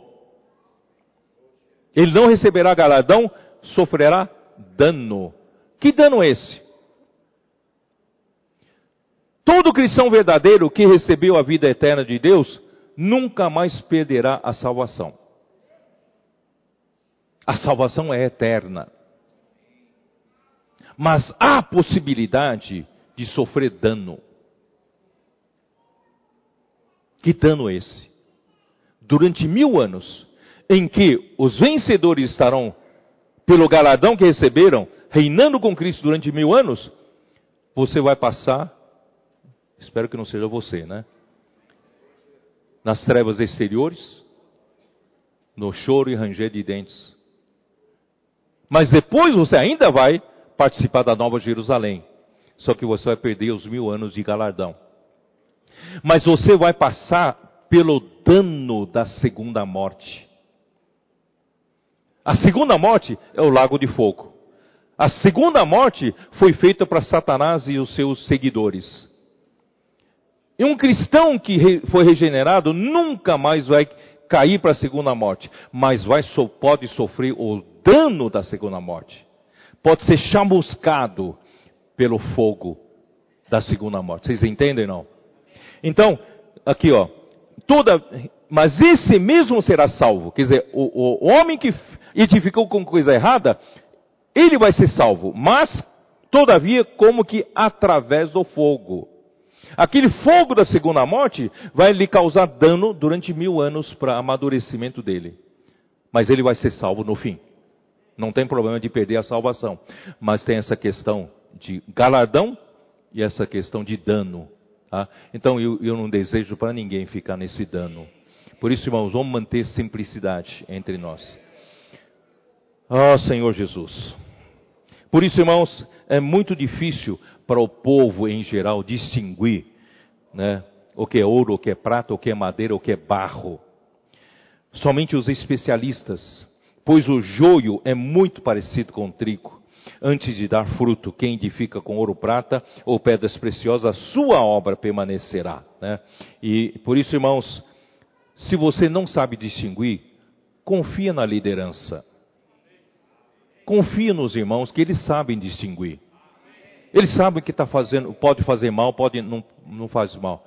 Não fica com ouvido que, querendo ouvir tudo, com curiosidade. Ouvir toda sorte de coisas diferentes, irmão. Não seja assim. Ouve a palavra profética. Seja simples. Porque você não sabe distinguir um joio do trigo. Mas tem os irmãos que sabem. Vamos confiar neles, não é isso? Em Atos 20, dá uma olhada em Atos 20. Ó Senhor Jesus. Em Atos 20.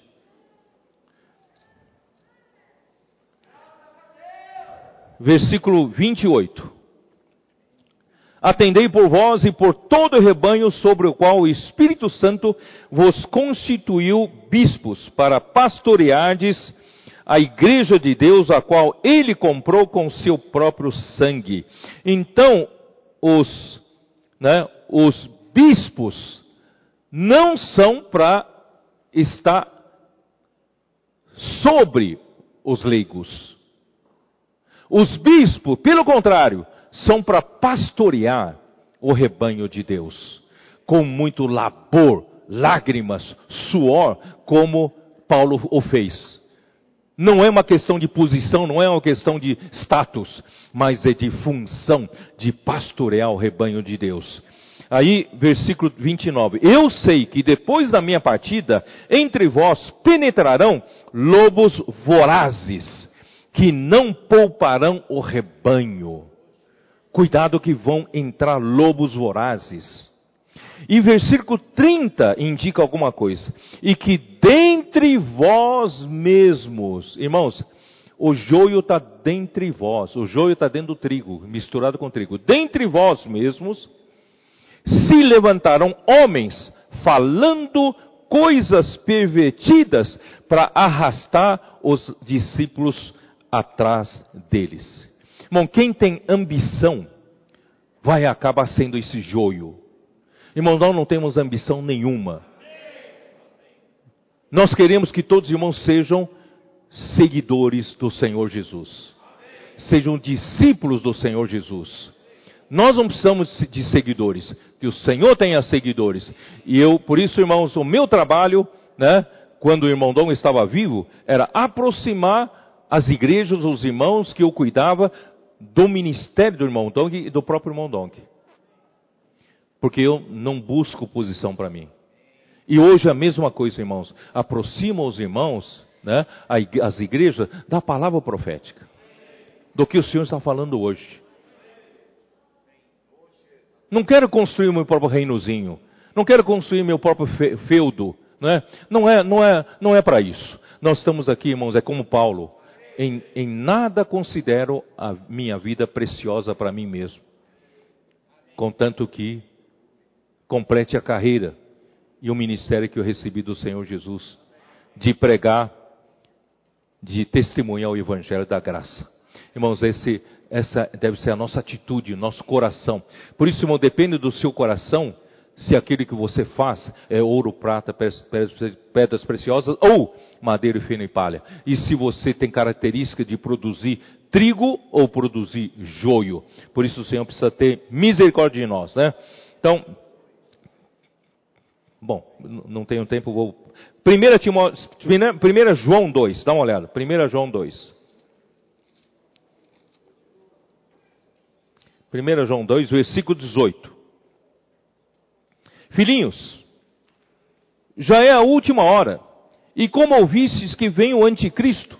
O anticristo, o anticristo é o, o, é o, é o filho da perdição que virá, tá? Também agora muitos anticristos têm surgido, pelo que conhecemos que é a última hora. Esses muitos anticristos estão pregando heresias, que Jesus não era o Cristo, ou Jesus não era filho de Deus. Né? Havia muitas pregações naquele tempo, né, influenciados pelo judaísmo e influenciados pelo gnosticismo. E o gnosticismo pregava que a carne, a carne já por natureza é má. Então, se a carne já é má, Jesus não pode ter vindo em carne. Vocês entenderam? Se a carne né, é essencialmente má, quando, Jesus, quando na Bíblia fala que Jesus vem em carne, na verdade é como se fosse, e não é verdadeiro, não é verdadeiramente vindo em carne, sabe? Por isso vem a palavra docetismo. O docetismo é parece. Jesus veio como um fantasma, mas ele mesmo não vestiu da carne. Irmãos, é mentira. Se Jesus não veio em carne, irmãos, Romanos 8,3 não funciona. Ele, na, na, ele tomou a semelhança da carne pecaminosa e ali ele destruiu o diabo através da carne. É ou não é? O pecado. Graças a Deus, irmão, Jesus veio em carne. Então isso é gnosticismo, docetismo e toda sorte de heresias no tempo de João, do velho João, tá? Mas, mas presta atenção aqui, ó. Uh, muitos anticristos têm surgido pelo que conhecemos que é a última hora. Eles, presta atenção, eles saíram de nosso meio. Então não é coisa de fora, nosso meio. Eles saíram de nosso meio, entretanto, não eram dos nossos. Porque se tivessem sido dos nossos, teriam permanecido conosco. Todavia, eles se foram para que ficasse manifesto que nenhum deles é dos nossos. Tem os que estiveram no nosso meio. O Senhor os usou como uma ponte. E eles trouxeram pessoas para o nosso meio. Mas eles se foram, falando coisas horríveis, terríveis. Mas o que vai fazer? Então isso prova que ele não é dos nossos. Se esteve no nosso meio e saiu do nosso meio, então não era dos nossos. Dos nossos aqui, irmãos, são aquele de boa terra que ouve a palavra e compreende e frutifica. Ó oh, Senhor Jesus. Então, voltando lá para Mateus 13. Senhor Jesus, meu tempo está. Estou correndo aqui contra o tempo. Mateus 13.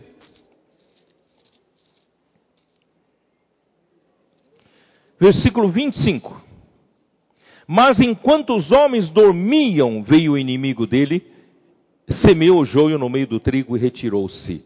Irmãos, se essa parábola corresponde à igreja em Smina, enquanto os homens dormiam, esses homens são servos do Senhor no campo, na igreja, tá? E quando o servo dorme, quando o servo perde, né, a vigilância, o inimigo semeia joio. Por isso, irmãos, os líderes têm que estar vigilantes, não deixar semear o joio na igreja. Mas esses homens que dormiram pode indicar, essa expressão pode indicar que foram os primeiros apóstolos que dormiram no Senhor. E quando os primeiros apóstolos dormiram no Senhor, inimigo semeou joio. Aí veio esse, esse ensinamento dos pais apostólicos, ensinamento do, do, do do clericalismo, né, de ensinamento dos nicolaítas e produziu dano, joio foi produzido na igreja, trazendo veneno para a igreja. Ó oh, Senhor Jesus, irmãos, eu quero terminar, eu tenho que terminar.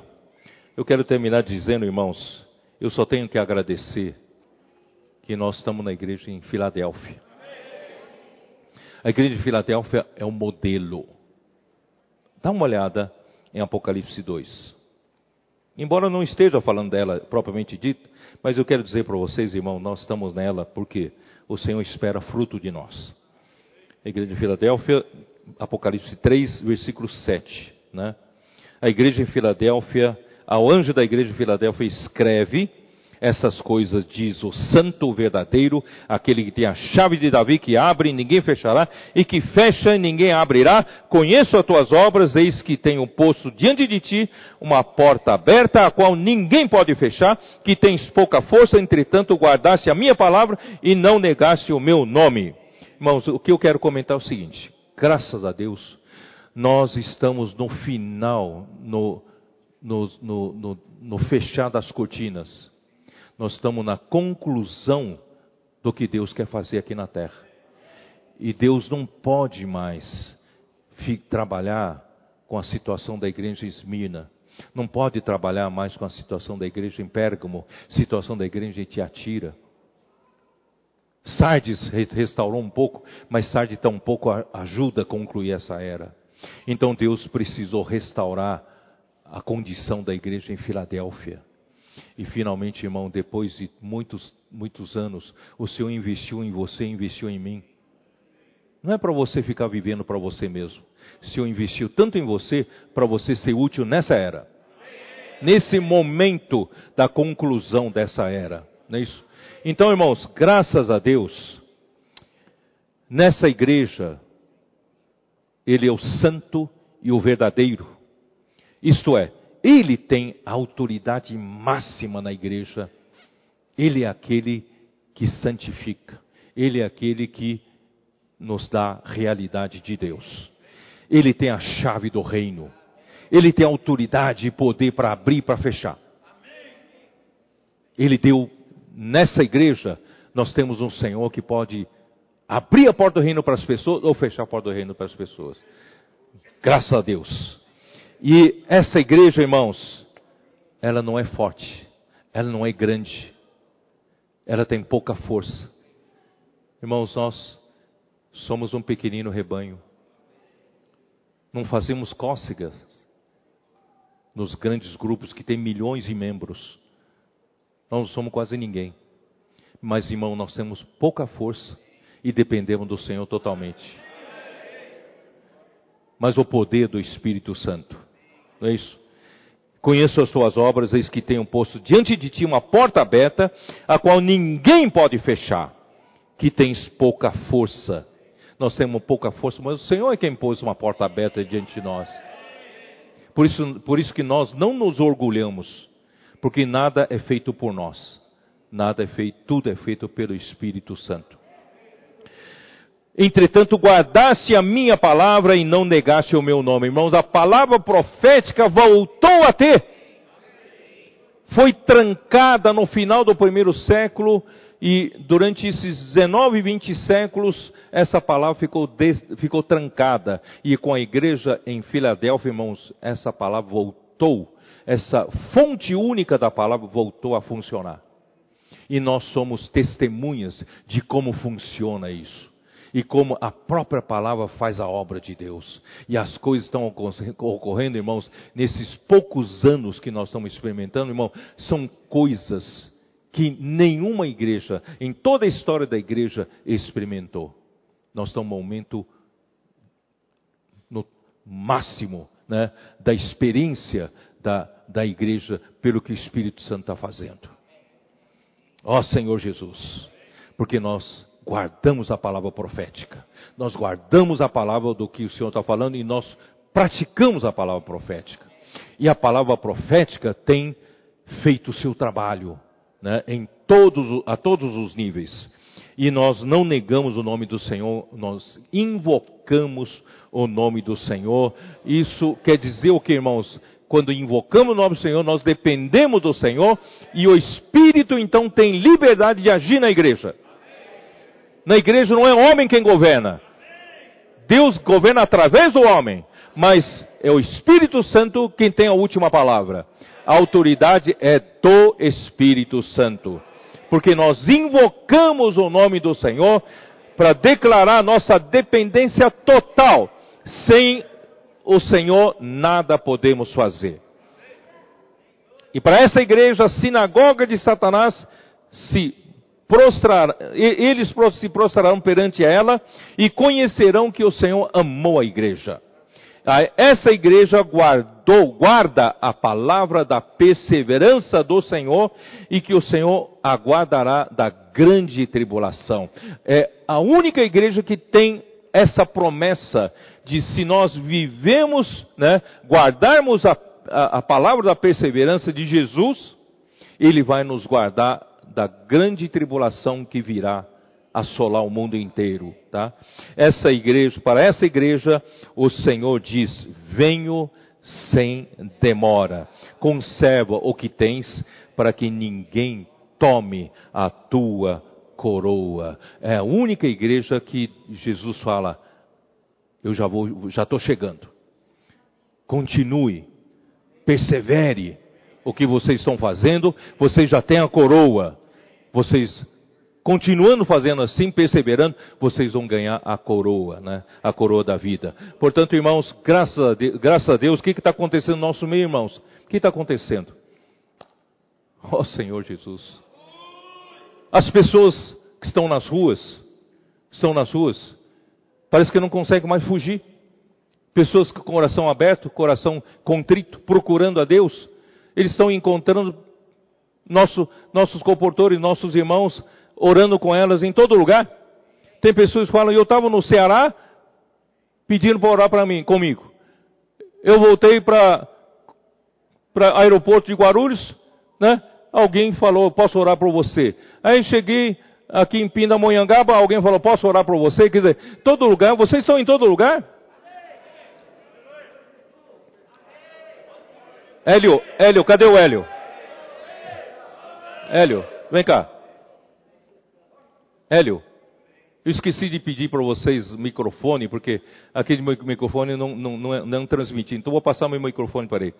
Uma, um testemunho bem rápido, só para vocês verem como a igreja está fechando o cerco para fazer a obra de Deus, para salvar as pessoas. Um, um, um que trabalha na escolta armada, um funcionário da escolta armada, acompanha caminhões, certo? E não conseguiu fugir de posso orar por você? Vem cá, vem cá, vem cá. Acho que, acho que, acho que não, sai som aqui não? Sai som? Opa, então hoje está diferente. Vamos lá. Amém. Outra vez falhou. Vem para cá, vem perto, perto de mim, vai lá. Amém. Jesus é o Senhor. Realmente a gente fica impressionado com a obra do Espírito, né? E a semana começou muito bem. Vim fazer uma viagem com o irmão Wagner ali perto de Foz do Iguaçu. Meu telefone toca, né? Um número desconhecido.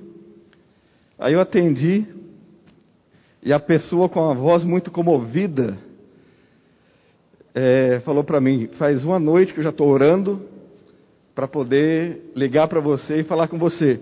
Você é o irmão aí de Foz do Iguaçu, cuida da igreja, do CEAP? Falei: sou eu mesmo. Então, eu estou impressionado com o trabalho de vocês. Vocês estão brotando da terra. Brotando. Brotando. brotando. Em todo lugar vocês estão. E ele estava bem emocionado, irmãos, muito emocionado. E como eu trabalho nesse trabalho escolta armada, eu tive em Belém e me abordaram lá. Fui ali para Itaguatinga, DF, né? Também oraram por mim lá. Fui para Bebedouro, interior de São Paulo. Vocês estavam lá. Agora, recente, eu tive em São Paulo e tinha uma família que era de Minas Gerais, provavelmente estava no PAC sendo aperfeiçoada. Me alcançaram, oraram comigo e o testemunho dessa família me ganhou. O comportor me mostrou que vocês estão preocupados com as pessoas. Vocês estão atrás das pessoas. Senhor Jesus. E ele falou: Minha vida está muito difícil bastante conflitos, e eu creio que foi o Espírito que me alcançou. Eu quero ter essa vida, eu quero ser um missionário, eu quero ser um comportor. Aí me falaram que eu tinha que ir para o CEAP, Por isso eu estou te ligando. Irmãos, e ontem ele chegou no CEAP, aleluia! Isso é obra do Espírito, irmãos. Jesus é o Senhor.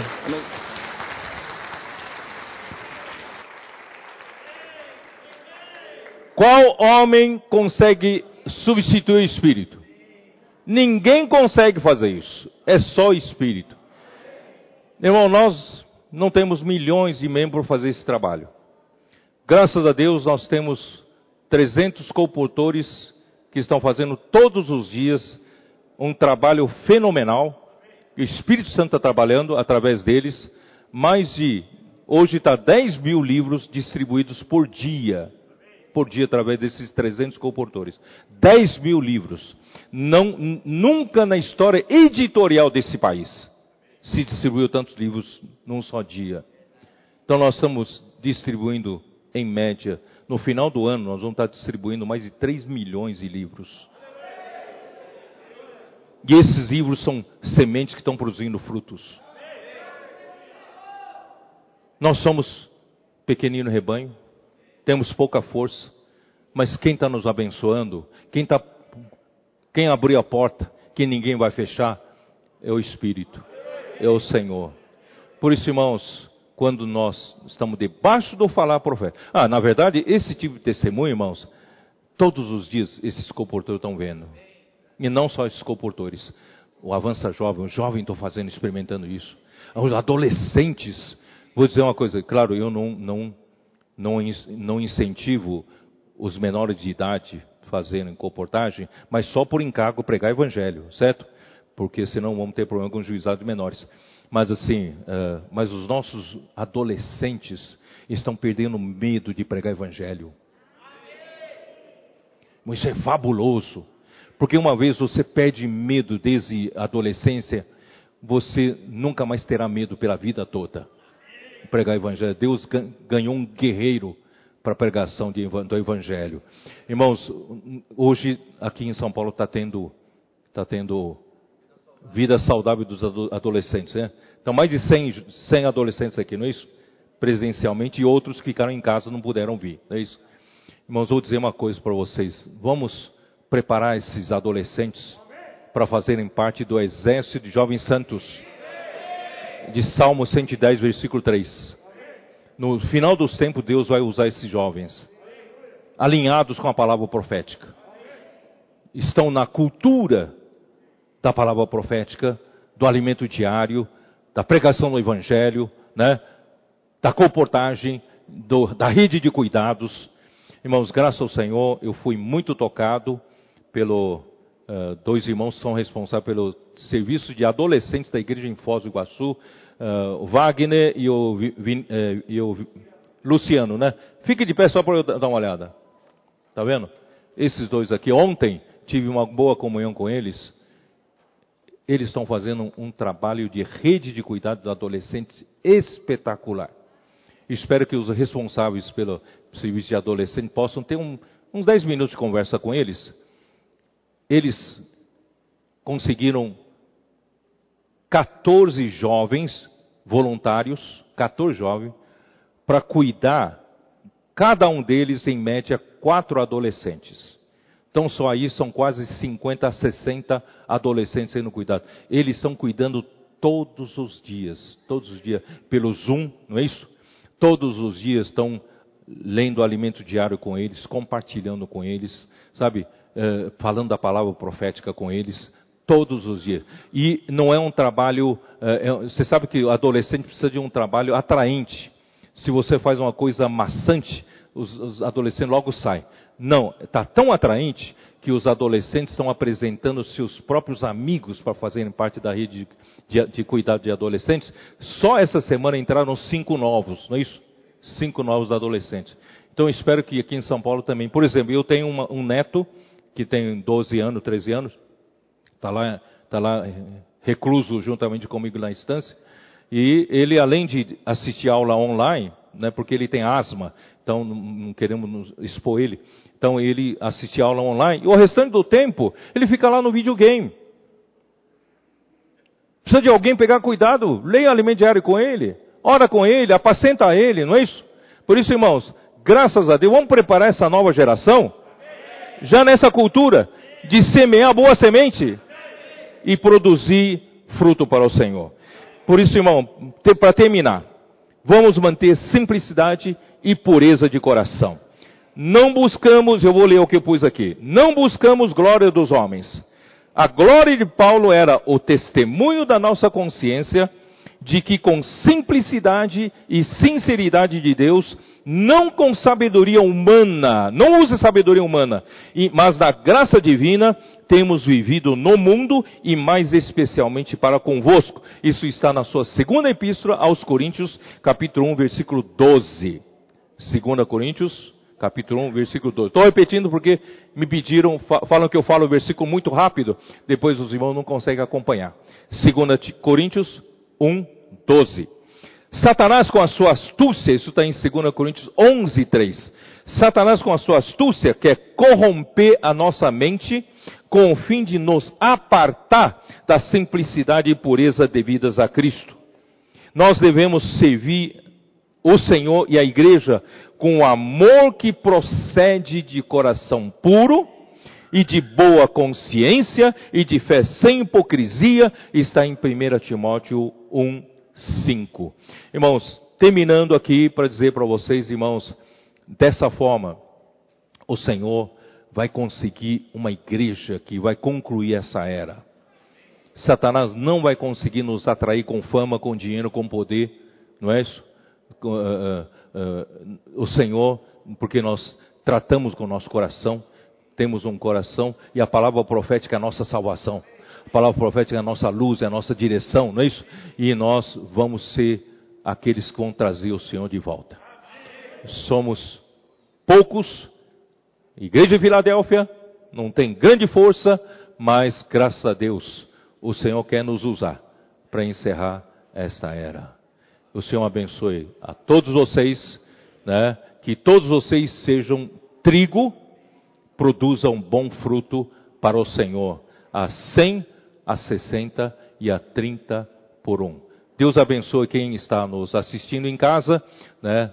Guarde, que o Senhor guarde sua família, guarde sua saúde e todos né, nós vamos avançar para até o reino de Deus. Amém.